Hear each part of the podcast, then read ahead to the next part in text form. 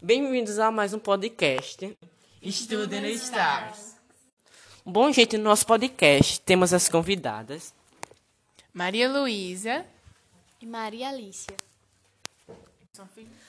O podcast funcionará da seguinte maneira: nós separamos algum tema, alguns temas. Não. Nós separamos alguns temas específicos e cada tema tem, no mínimo, três, três a duas perguntas. Como apresentadores temos Jefferson Filho e Aquiles Silva. Assim, Luísa e Alicia. O nosso principal tema aqui vai ser a pandemia. E todos sabemos que a pandemia influenciou muito na rotina dos brasileiros e também de todas as pessoas do mundo. A primeira pergunta que eu vou fazer para vocês vai ser: o que vocês estão achando das aulas EAD nesse período de pandemia? É, eu, Maria Alice, eu vou começar falando um pouco para vocês do que eu tô achando, né? Eu, como aluna, eu tô achando.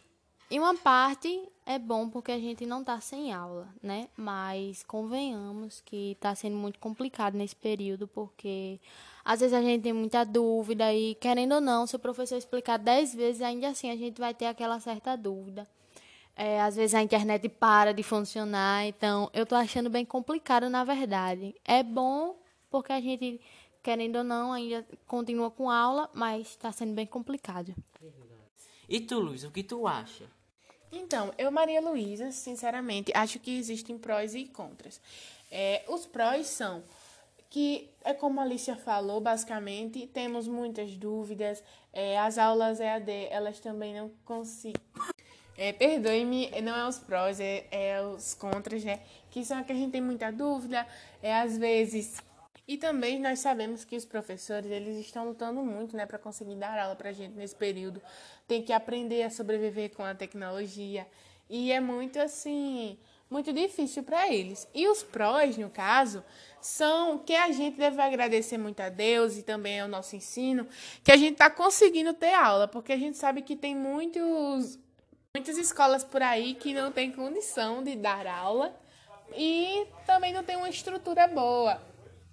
Então, né, assim, tem escolas que estão tendo dificuldades, mas que ainda estão conseguindo se manterem. E a gente só tem que agradecer. É verdade, concordo muito no que vocês falaram. Mas também, tirando a parte escolar, nós sabemos que também a pandemia influenciou na nossa vida pessoal. Então, para vocês, o que a pandemia mais influenciou? Então, com a pandemia, eu aprendi muito, muito mesmo a conviver mais, sabe? A ser mais tolerante. Porque eu aprendi que nem tudo sai às vezes do jeito que a gente quer, que a pandemia ela também influenciou também na minha vida escolar, dar valor ao que a gente tem, saber que a gente é como uma vela acesa e qualquer momento a gente pode é, simplesmente se apagarmos. E deu para me dar mais valor, sabe? As minhas coisas que eu tenho hoje em dia e dar mais valor aos meus sonhos, o que eu tenho que fazer, as coisas que eu quero e investir muito, sabe, na minha vida. E é isso, sabe? Também de muito, é, muito valor à minha vida religiosa, a Deus, sabe? Agradecer sempre pelo que a gente tem, nunca. É, nunca a gente fica às vezes se cobrando demais, a gente é, fala muita coisa sem pensar, e eu aprendi que a gente deve sim agradecer.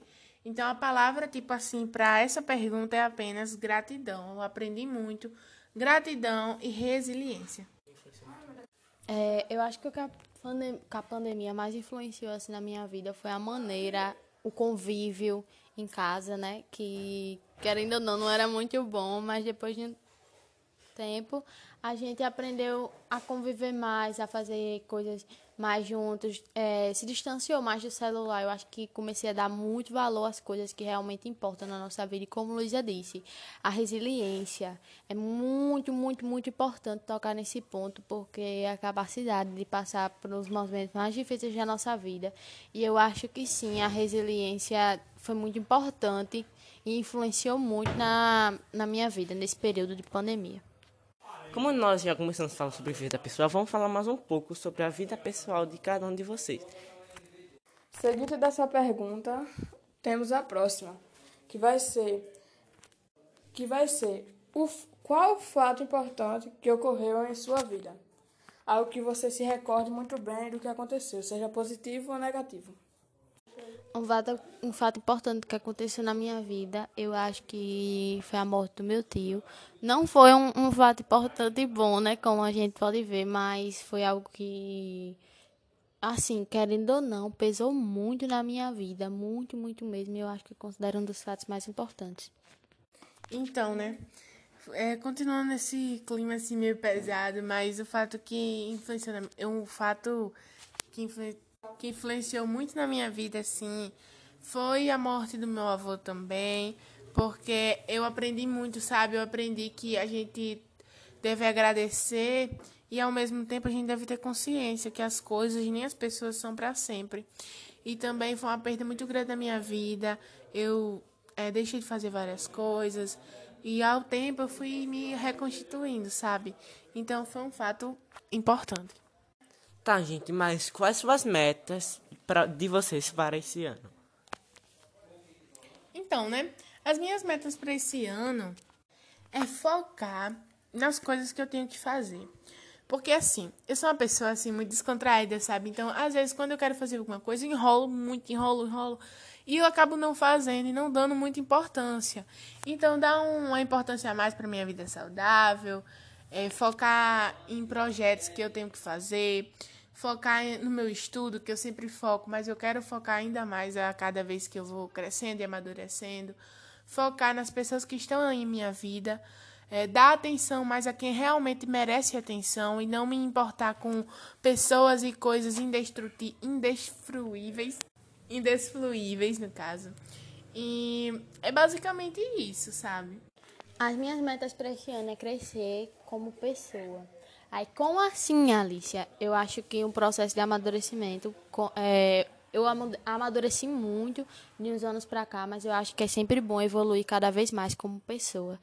É, como Luísa disse, dar atenção às coisas que realmente importam, porque eu acho que esse período está sendo tão importante para a gente, para a gente ver que a vida realmente é um sopro. Nosso terceiro fato que iremos abordar agora vai ser sobre a internet. E a pergunta que nós temos para vocês hoje, Luísa e Maria Alicia, vai ser: o que vocês acham sobre o cancelamento?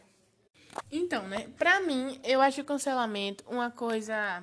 Eu acho uma coisa, assim, um pouco desnecessário, sabe? Porque é, a gente tem que aprender a perdoar e também a saber lidar com as coisas. E, tipo assim, pra mim, o cancelamento, ele é uma coisa totalmente sem necessidade, porque apenas quem tem o poder de cancelar ou não cancelar uma pessoa é Deus e a justiça. Dependendo dos fatos que acontecerem, tipo assim, se a gente acha que alguma pessoa fez errado, não devemos cancelá-la, e sim nos afastarmos, é, não conviver, ou simplesmente achar errado. Mas quem vai dizer se cancela ou não é Deus, quando a pessoa, né, tiver que prestar suas contas. O que eu acho sobre o cancelamento é que é totalmente desnecessário, porque as pessoas têm capacidade de mudar e os erros delas de antes não interferem na vida delas agora. O que eu estou vendo é muita gente sendo cancelada por conta disso, e é isso. Bom, gente, como a gente já está falando da internet, para vocês, qual é a rede social que mais influencia na sua vida e na vida de outras pessoas? Então, hoje em dia, eu acho que existem duas redes sociais mais influenciáveis que é, em primeiro lugar, o Twitter e em segundo lugar o Instagram, porque é lá onde acontecem muitas coisas e todos os assuntos que estão em tipo em alta no momento, eles entram em, em questionamento no Twitter e no Instagram. No Twitter a hashtag e no Instagram passam vídeos, é, debates, grupos, stories e etc.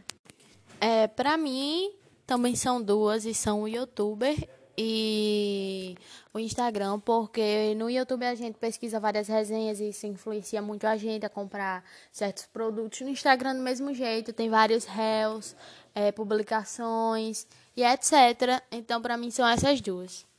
Bom, gente, um tema que está muito alta, principalmente essa semana, foi os testes, os testes em animais. Para vocês, e as marcas. O que acham sobre os produtos testados em animais e marcas?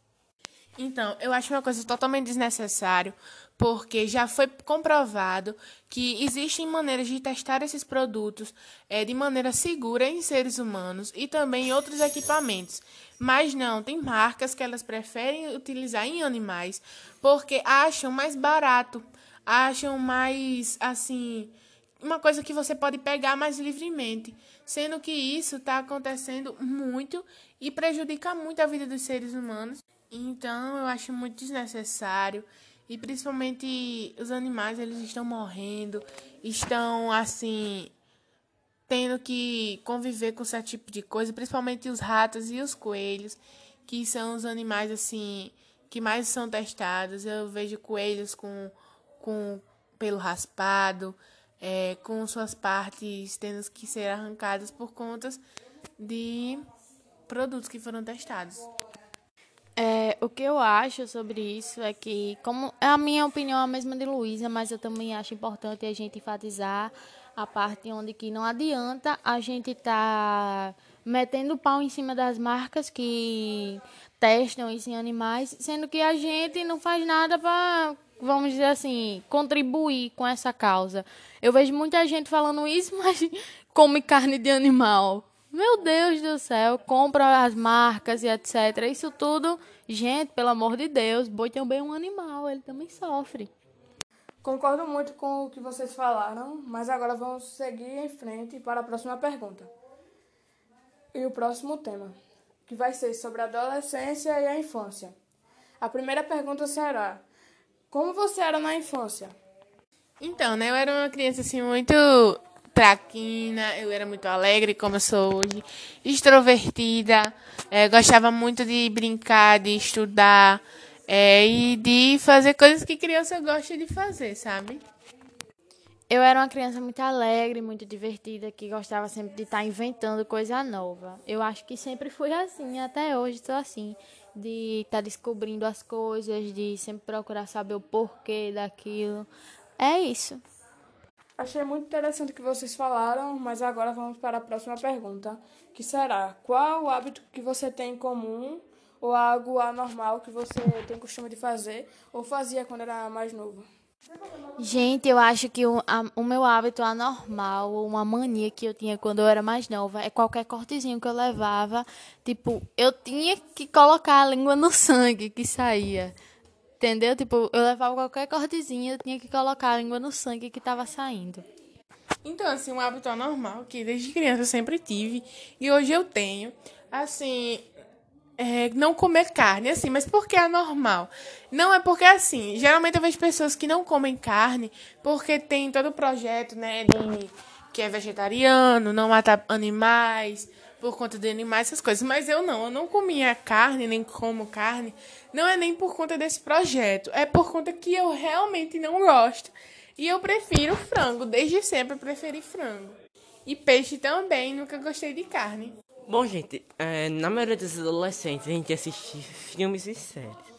Então, qual o seu top 3 de séries? O meu top 3 de séries começa com Peaky Blinders, que pra mim é uma série totalmente incrível. Outra é PLL, que a gente chama de Pretty Little Littles. E outra de T Vampire Diaries. Assim, o meu top 3 é, em primeiro lugar, Bridgerton, que é uma série, uma série muito, assim, fantástica. Em segundo lugar, Pretty Like Lears. E em terceiro lugar, assim, quando eu era menor, sabe? Mais adolescente, assim, pré-adolescente, eu gostava muito. E hoje em dia eu também gosto, sabe? Que é Go, Viva do Seu Jeito. Que é uma série especial na Netflix. Gente, é, e qual personagem de série ou algum filme que você mais se identifica e qual é o motivo?